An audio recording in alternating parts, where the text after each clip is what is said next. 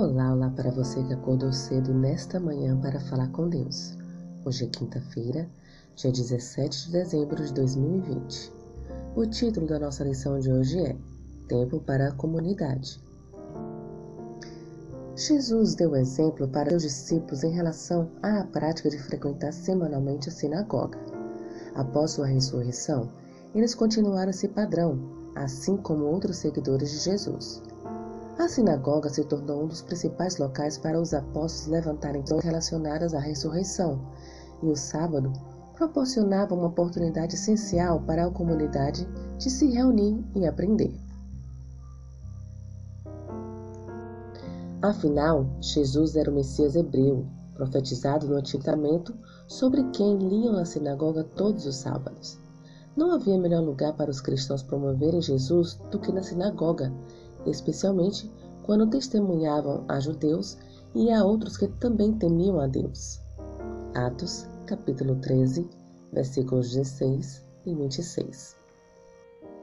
O testemunho dos apóstolos era pessoal e bíblico. Paulo discorreu sobre a história de Israel, começando pelos nossos países.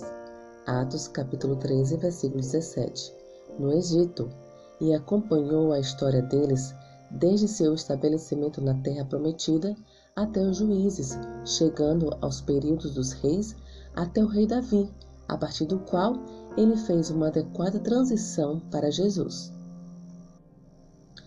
Paulo e os outros também mostraram como sua experiência e entendimento pessoal faziam sentido no contexto das Escrituras. Eles apresentaram informações, argumentaram e discutiram.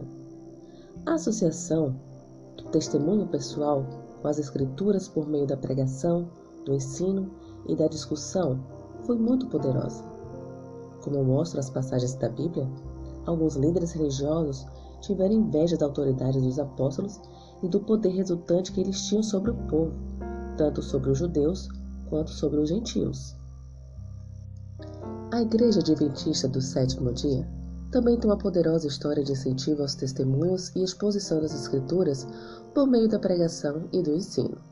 A associação da Escola Sabatina com o culto divino, pregação e outras reuniões de sábado, cultos jovens, por exemplo, proporcionam uma forte base educacional formal para a adoração adventista do sétimo dia.